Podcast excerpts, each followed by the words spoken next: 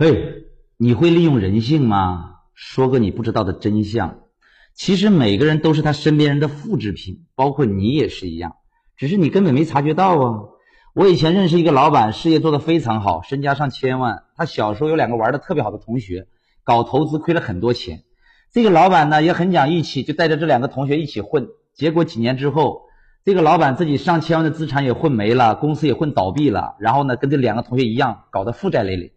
原本这个老板是好心好意想改变他两个同学。结果没想到的是，他反而被这两个同学给改变了。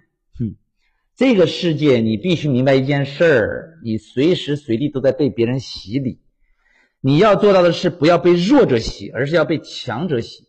你身边信任的人决定了你大脑的思想，而你的思想决定了你最终的命运呢。如果你身边的人有五个以上都是牛人，那你未来必然非富即贵；如果你身边的人有五个以上都是 low 货，那你未来必然被他们拖下水。话虽然难听，但这就是现实啊！你看古代的皇帝为啥都喜欢孤家寡人呢？因为他懂得不跟那些比他弱的人混在一起，他跟那些比他弱的人全部都斩断关系啊！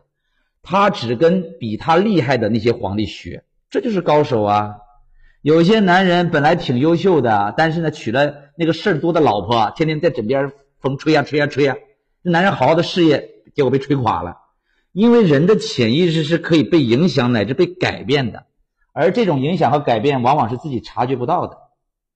此时此刻说到凉茶，你会想到什么？说到手机，你又会想到什么？说到空调，你又会想到什么？